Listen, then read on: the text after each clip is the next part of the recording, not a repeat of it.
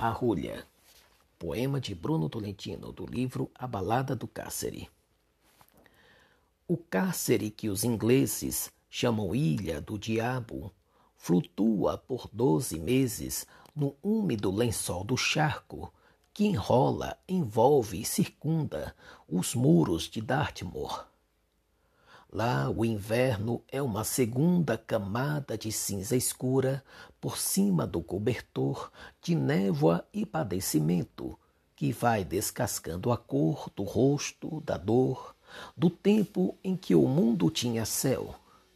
Mais de um forçado lá morre sufocado pelo véu quase líquido em que o forte dissolve primeiro os músculos e pouco depois a pleura, os pulmões, como os crepúsculos desmancham a luz à beira das cruzes que formam as grades.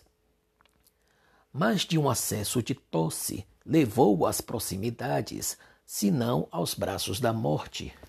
Uma daquelas figuras que lá chegam como estátuas, soberbas, sólidas, duras, mas que, desfeitas, exaustas de tossir contra um céu frio, deixam-se enrolar sem luta no pergaminho vazio como simples garatuja. Minha estátua não tossia ou nunca tossia em público. Deu-me um susto quando um dia cobriu a cara e de súbito sacudiu-se convulsivo, sem um som que confessasse o verdadeiro motivo do acesso infame. Que arte, que engenho meu pode vir a dar conta aqui do esforço que fez para não tossir em público aquele moço.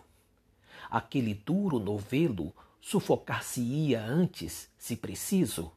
Pude vê-lo rolar e enrolar-se, grande, pesado como um cavalo, e maleável, no entanto, como a rolha no gargalo. Desenrolara-se quando o acesso tinha passado, ou tinha sido engolido como a rolha, coitado. Uma estátua de granito levantou-se enfim do chão, fosca como um céu cinzento. Retomou seu cantochão, como lhe estava dizendo,